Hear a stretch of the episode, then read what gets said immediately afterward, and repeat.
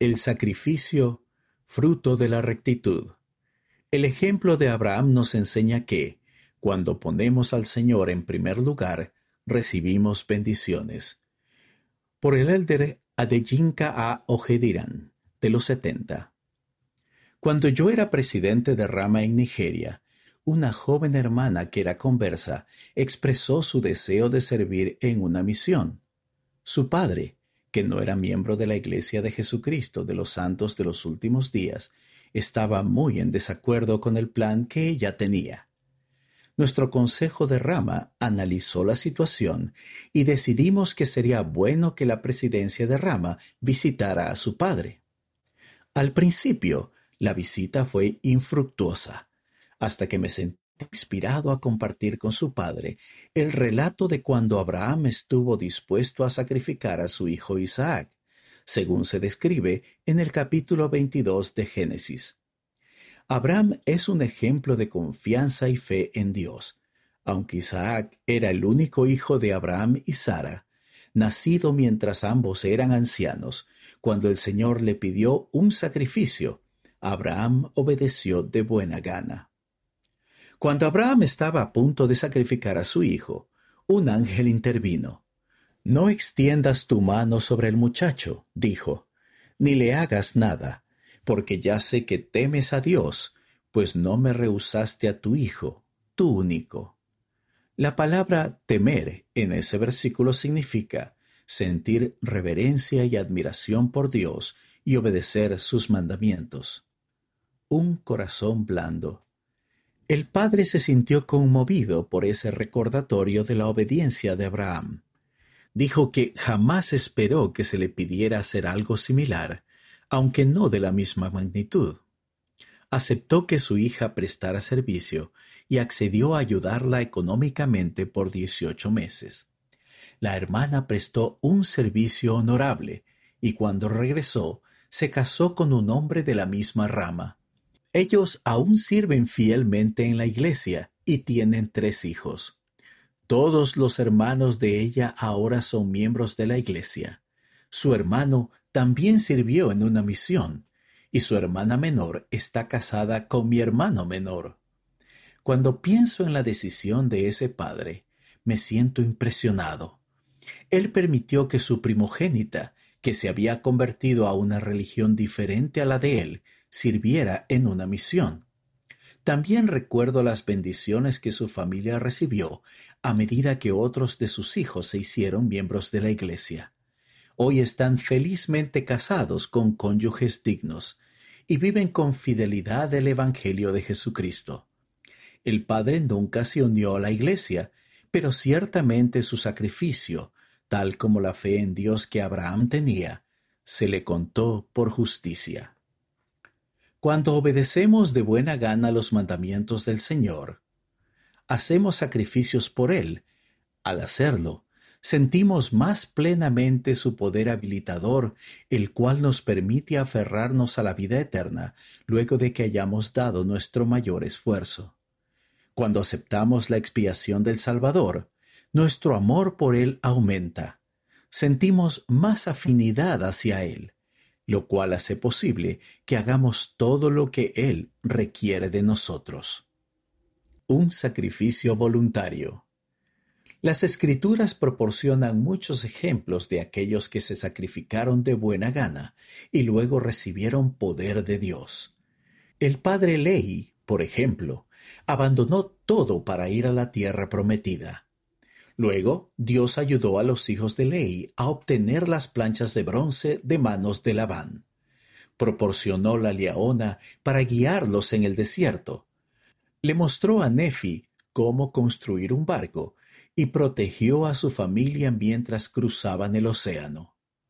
Alma Hijo sacrificó su cargo como juez superior para dedicarse al llamamiento más santo de sumo sacerdote Luego estableció el orden de la Iglesia. Trabajó con Amulek para enseñar a muchas almas y escapó de prisión mediante el poder del Señor. El sacrificio de alma al dejar un cargo para centrarse en otro me recuerda mi propia experiencia cuando me llamaron como setenta de área. Poco tiempo después de que me llamaran, la compañía para la que trabajaba quiso que yo aceptase una asignación de cuatro años en Europa. La asignación requería que me mudara, por lo que la rechacé. A aquellos que se sorprendieron con mi decisión, les expliqué que el Señor no me había llamado a prestar servicio en el área África Oeste en abril, para luego pedirme que renunciase y fuese a Europa en mayo. Recordé el relato del Antiguo Testamento sobre Jonás. Sabía que el Señor me había llamado y yo no iba a abandonar mi llamamiento. Un principio esencial del Evangelio. El sacrificio es fruto de la rectitud. Se requiere que venzamos al hombre natural al someternos al influjo del Espíritu Santo. Como miembros de la Iglesia, los siguientes son algunos sacrificios que hacemos con frecuencia. Obedecer la ley del diezmo. He aquí, el tiempo presente es llamado hoy hasta la venida del Hijo del Hombre, y en verdad es un día de sacrificio y de requerir el diezmo de mi pueblo. Imaginen que el Señor les diga, ahora sé que veneras a Dios, ya que no has retenido tu diezmo. Honrar el día de reposo. Sacrificamos nuestros placeres personales cuando hacemos del día de reposo una delicia para el Señor, y Él promete grandes bendiciones para quienes honran ese día. Ahora sé que veneras a Dios porque honras el día de reposo. El servicio misional. ¿Puede la nueva generación dejar al instante las redes o lo que sea que los refrene y seguir al Señor al servir en una misión? Ahora sé que veneras a Dios porque no te has negado a servir en una misión. Aceptar llamamientos y magnificarlos fielmente. Cuando aceptamos llamamientos de buena gana para servir al Señor, procuramos su guía para hacer todo lo que podamos. Ahora sé que veneras a Dios, porque haces todo lo que se requiere y más. Prestar servicio a los demás. Sacrificar nuestro tiempo y nuestros recursos al ministrar, visitar, apoyar y elevar a otras personas nos convierte en verdaderos discípulos de Cristo. Realizar la obra de historia familiar y prestar servicio en el templo ayuda a aquellos que están del otro lado del velo. Ahora sé que veneras a Dios porque sirves a sus hijos. Una demostración de amor. El presidente M. Russell Ballard, presidente en funciones del Quórum de los Doce Apóstoles, dijo, El sacrificio es la demostración del amor puro, la intensidad de nuestro amor por el Señor, por el Evangelio y por nuestros semejantes se puede calcular de acuerdo con nuestra disposición a sacrificarnos por ellos. Cuando no retenemos nada al cumplir los mandamientos del Señor, llegamos a ser más semejantes a Él y nos convertimos en Israel, como enseñó el presidente Russell M. Nelson. Él preguntó, ¿Estás dispuesto a dejar que Dios prevalezca en tu vida? ¿Estás dispuesto a permitir que todo lo que Él necesite que hagas tenga prioridad sobre cualquier otra ambición? ¿Estás dispuesto a que tu voluntad sea absorbida en la de Él?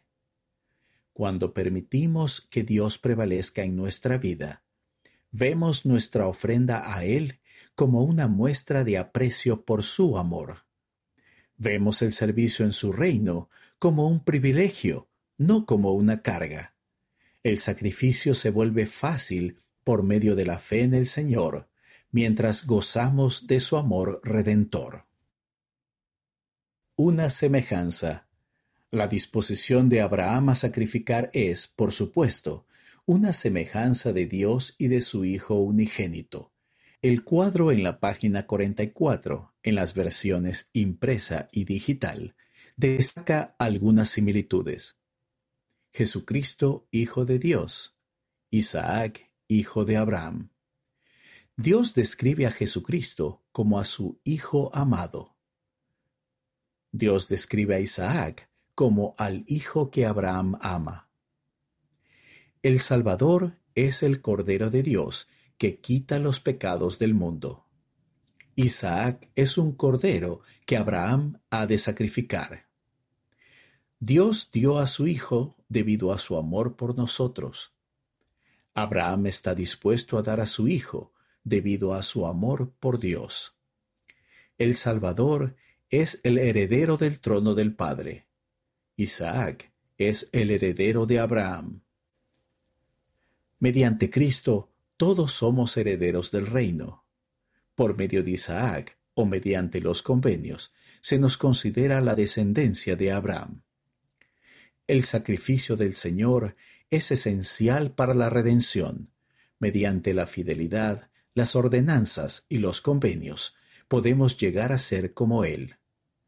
Debido a las promesas hechas a Abraham e Isaac, podemos llegar a ser hijos del convenio, los elegidos de Dios.